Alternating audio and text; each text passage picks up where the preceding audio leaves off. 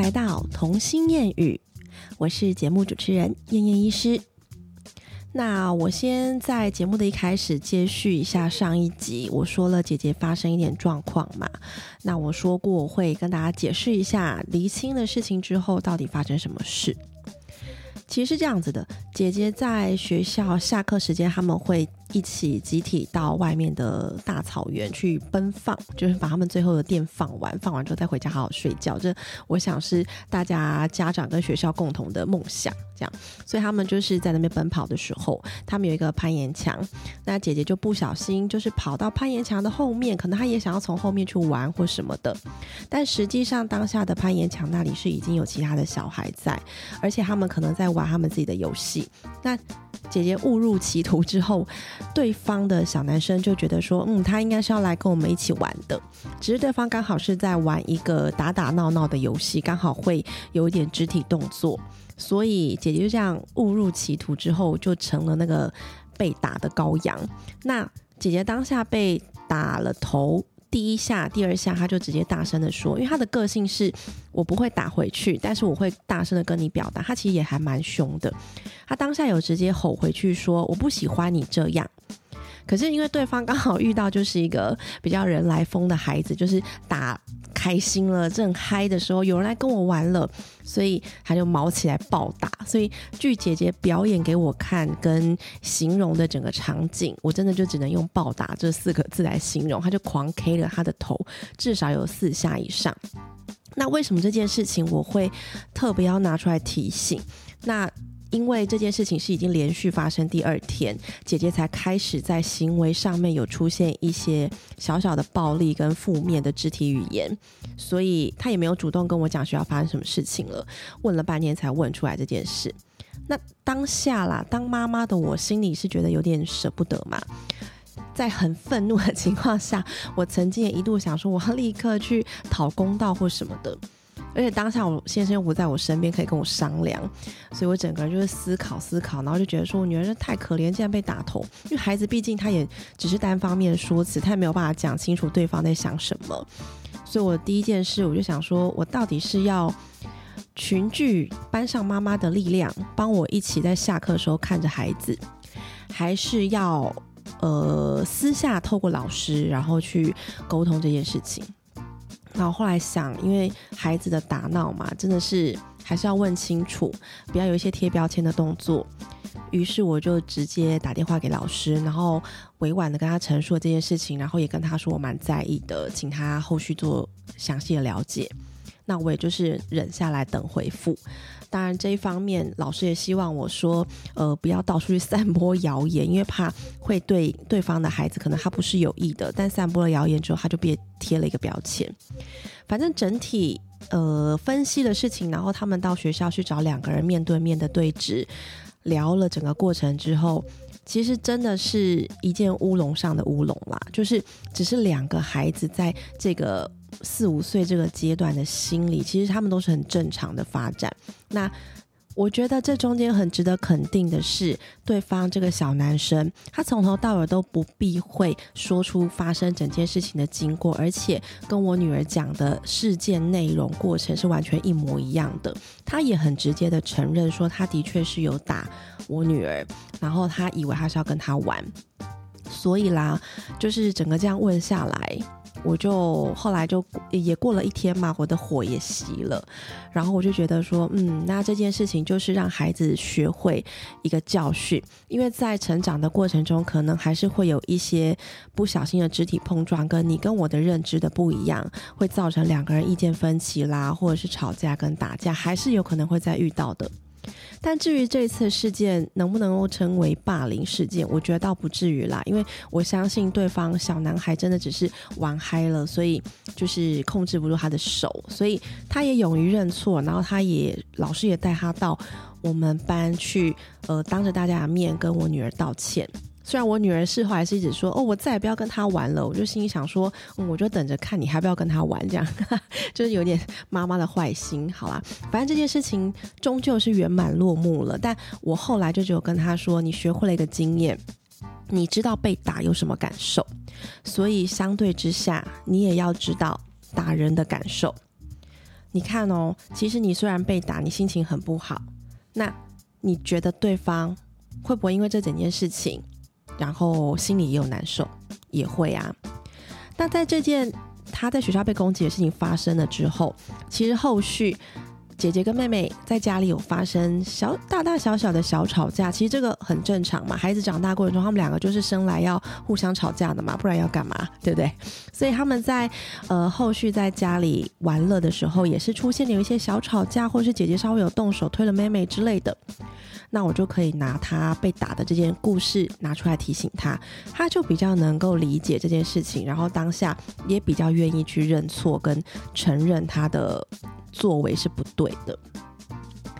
那所以这一集我要讨论的重点就是关于孩子的攻击行为。什么时候要把孩子的攻击行为当做是一个警示？就是这件事情可能跟他的性格发展真的会有很大的影响，或者是什么时候他真的只是一个正常的发展，只是要诱导他往另外一个方向前进，这是不一样的。因为我觉得在现实生活中啊，真的会有很多小孩太容易被贴标签了，有时候他们真的只是在成长的里程碑中很长、很正常出现的一些行为举止啦，但是有可能会被贴。调皮啦，或者是过动啦，或者是不听话啦，动手动脚野孩子啦，这些标签，其实我在门诊的时候也都有听过这些事情。包括一个小孩，小男孩进来，可能一直拿我枕间上的东西，我的摆饰，我的小恐龙啊，我的贴纸啊，我在桌上贴的纸张啊，我的滑鼠啊等等的，就很有兴趣想要摸来摸去。在我们视为这是很正常，因为他在家里没有这些东西嘛。但这些时候，妈妈可能就会有点不好意思呢，就好像说你这个野孩子，然后怎样怎样怎样。我当下其实会阻止他们这样说，然后跟他们说，他们这样探索是很正常，不探索我还觉得他怪怪的。只是我们要诱导他以正常的方向去探索这个环境。好，那我在这里要再分享一个，呃，前阵子我带小孩，我们去家庭旅游的时候，我们到一个牧场去玩。那在牧场呢，有一个小兔子区域。那小兔子区域就是里面真的非常多的兔子，我算一下，反正绝对有超过十只。那他们兔子是在里面可以自由的跑跟跳，那就是我们人进去看，要先脚踩消毒水，进去之后要小心走，不要踩到它们，也不要去。呃，侵犯到他们休息的领域，然后也不要随便乱喂食，因为那就是他快乐的天堂。那在这个时候呢，就刚好有小兔子，就是从它的窝里面跳出来外面，这种离开窝的这种大家可以直接亲近、可以摸到的这种，就会成为大家瞩目的焦点嘛。这时候我就带我小女儿，因为小女儿她很爱兔子，所以我就带我小女儿就蹲下来，远远的看。那我小女儿问我说：“可不可以摸？”我当下是觉得我女儿还会吃手，所以我就跟她讲说，如果你不吃手的时候，我们就可以摸。呃，我没有直接跟她说不能摸，我就跟她约定说，你不吃手了就可以摸。结果他就跟我说，我还会不小心吃，那我先不要摸。你知道，这也是我跟小孩沟通的一个方式，尽量就是用正面的选项去同意他的想法，然后他就会自己做一个取舍。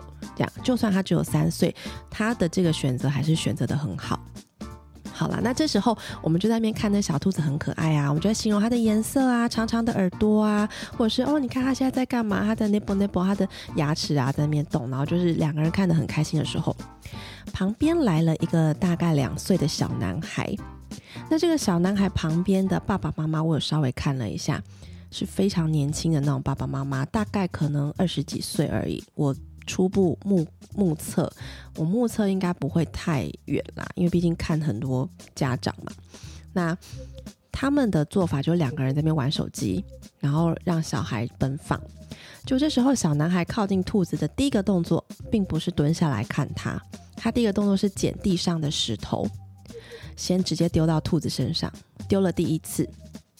然后这时候，我女儿已经开始在说：“妈咪，她在丢兔子。”然后我在，我就因为毕竟也是对方的小孩，他们就在旁边，我总不能就是很鸡婆跳出来说，哎，你不可以这样。所以这时候我只能默默跟我小孩说，哦，那你觉得石头可以这样丢吗？然后女儿就会说，石头只能在地上玩，不可以拿来丢人。那我说，那可以丢兔子吗？她说不行啊，她怎么可以丢？这样，所以我女儿的心里已经开始燃起了熊熊的火焰，就开始要生气了，因为她很爱兔子。这时候，那小男孩又开始拿了第二颗跟第三颗，反正他总共丢了兔子，大概丢到第四次的时候，而且每一颗石头都直接砸到那个兔子的头或身体，都很扎实的砸到它。就这时候，我就有点看不下去了，所以我就直接跟我女儿说：“我们走吧，我们去看另外一只。我觉得这只好可怜。”然后这时候我站起来的时候，我就听到爸爸用一个很嬉笑的态度就说：“哎，你心理变态哦！你拿石头在砸兔子呢？哦，这样，然后而且笑得蛮开心的。他的言行举止并不是去阻止他，而是用在有点嘲笑他的那个状态。但是他当下没有把他带走，就任凭他继续拿石头。那妈妈就是持续一直在旁边划手机。”所以我就觉得这画面我已经看不下去了，所以我就自己先离开。看不下去的人自己先离开嘛，不然难道要找架吵嘛？对不对？总不行。所以我就离开了。但我回家就想了很多事情，你知道吗？这个两岁的小男孩，你觉得他接收到爸爸这样的讯息之后，他会心里觉得怎么样？第一个，小孩他会从爸爸妈妈的表情跟声调。去知道说我现在自己做的这件事情是被鼓励的，还是被阻止的？那本来在两到三岁的时候，他就是开始要试探，疯狂的去探索这个环境，因为他什么都不懂，他什么都很想要摸，很想要懂，所以他会开始要施展自己的支配力。这是从孩子的观点出发。所谓的施展自己的支配力，就是说他要去试探，在这个世界上每一件事情的底线在哪里，他就会开始认清楚规则这个由来。那第二个。他同时也想知道谁比较强，这是一个儿童心理学的发展过程。这个我们叫发展心理学，这个是在书上都有呃描述这个过程的。所以当下他想知道谁比较强，所以他就是一直持续的拿石头去丢，看看这个小兔子的反应是什么，看他会不会起来凶他，看他会不会跑掉等等的。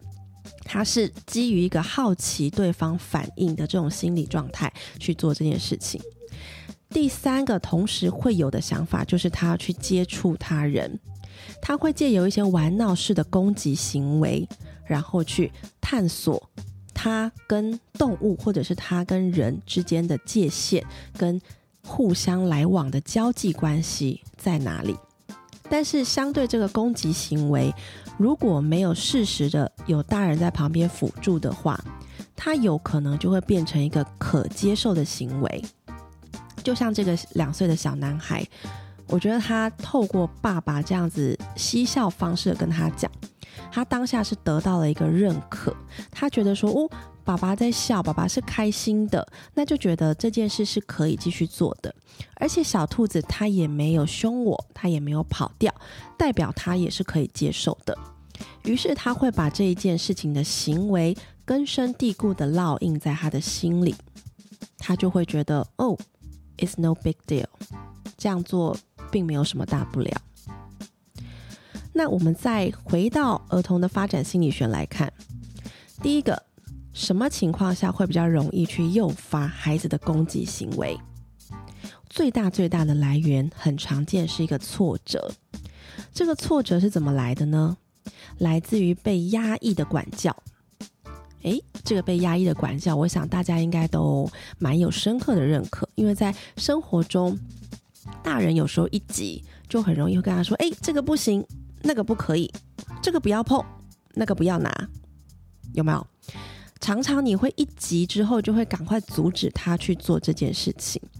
但是孩子他是要去探索这个世界的，所以像在蒙特梭利他们的学说里面，有一个很强调的重点是。你要去营造一个适合孩子探索的环境，而不是去阻止孩子探索这个环境。所以，一个适合孩子的环境是这些东西都是他可以去碰的。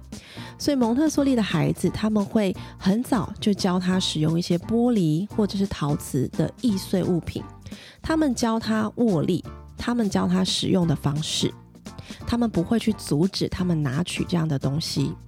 那如果说真的摔破怎么办？这对孩子来说也是一个学习。摔破了，那孩子就会认知哦，这个东西是会破掉、会碎掉，碎掉这些碎片会割伤我，所以要去拿扫把把它扫起来。这一连串的过程对孩子来说也是一个学习。但是很多人因为家庭生活繁忙关系，或是担心孩子的问题，就会很怕他破掉、割伤孩子，所以就宁可做法是我都不让你碰。那不让你碰之后，小孩就会失去了对这个东西的探索，他对这个东西的好奇心就会永远存在，而且无法满足。所以这个是所谓的压抑造成的挫折来引发的攻击行为。那这边也要提醒大家，在心理学上面有一个叫做挫折容忍力。挫折容忍力呢，如果在从小开始慢慢的培养，其实他如果可以培养出一个很好的挫折容忍力的话，他在未来他的人际关系的互动上面是可以恰如其分的，甚至他懂得要如何为他人着想。他除了知道自己的界限之外，他也可以感受到对方在什么界限下是舒服或是不舒服的。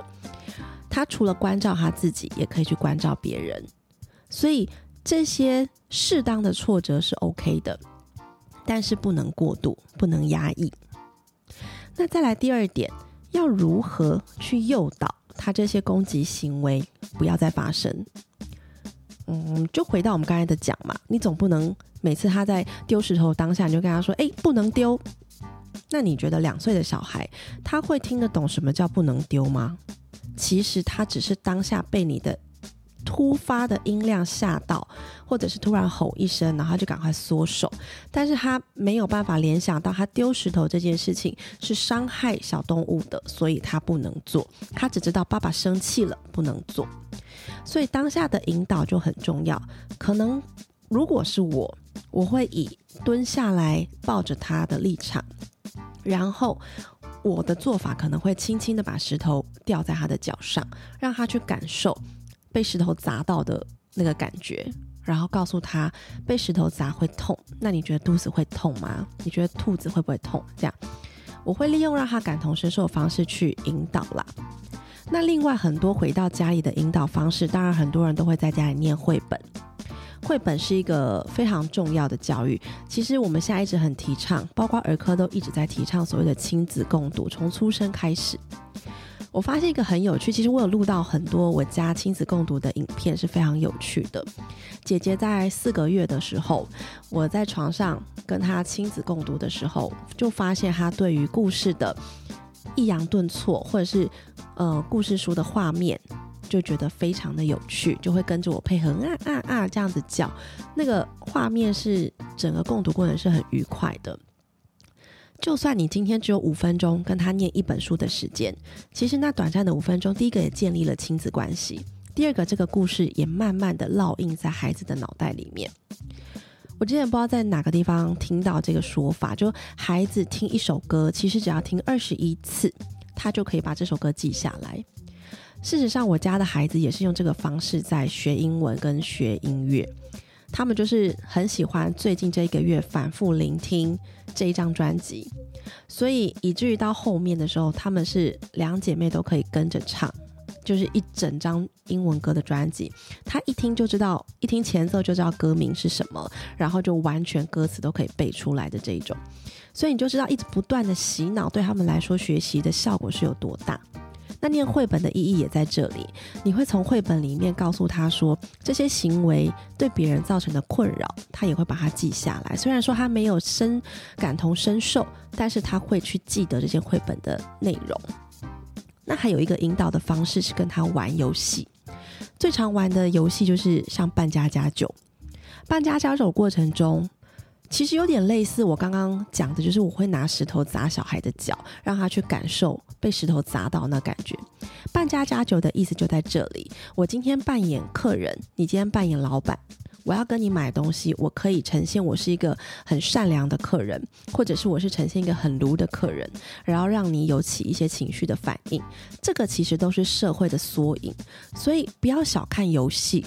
每一个游戏对孩子而言都是非常非常重要的学习的过程。在学龄前的小孩，他们的脑袋真的就是透过日常生活跟所有的游戏来建立他们对世界的了解。所以为什么我常常就跟他们最常讲的话，好去玩去玩，赶快去玩，因为这个时间就要让他们赶快玩，你知道吗？毕竟上小学之后功课可能开始很多，就会玩不了，所以当然是要趁学龄前的时候能玩，疯狂玩，尽量玩喽，对不对？好，那第三点的引导方式最重要就是要身教，比如说我可以轻轻的拿起石头，然后告诉他说，石头我们可以拿来看。可以拿来叠高高，可以拿来盖一个小城堡，盖一个拱门。你看，妈妈可以叠好高，但是妈妈不会把石头拿来丢人，或者是丢小兔兔。这些都是对学龄前孩子的一个引导的方式，可以让他了解你希望他能够做到的事，或者是让他了解这个东西的界限在哪里。那另外啊，会特别提到。我女儿这次遇到的事情，我会很能够体谅对方小男生的心态，就是因为他们其实四到五岁这个中间的过程中，他会很容易缺乏同情心，他们是没有同情心的。什么是同情心？我才不管你。他会因为缺乏同情心而去做出毫无顾忌的攻击方式。所以啊，如果在四岁之前没有大人的良好诱导的话，没有一个很好的榜样给他看，事情怎么做，界限怎么踩，他们很容易会依照自己的想象，然后就去做出他觉得合理的行为，这件事情就变成他的烙印，成为他的个性。所以学龄前的年纪真的是非常重要，矫正他性格的的一个方向。当然，我们会说，其实孩子出生的时候落地，他性格大概就已经决定七成了，这个是天生的。但是另外的三成是可以透过环境教育去影响他，能够影响多少是多少嘛，对不对？总不希望他天生是带有暴力之气来，那我就顺着他暴力之气，让他慢慢长大吧，总不能这样，对不对？嗯。那另外啊，有些挫折的背后，其实都存在着一些负面情绪。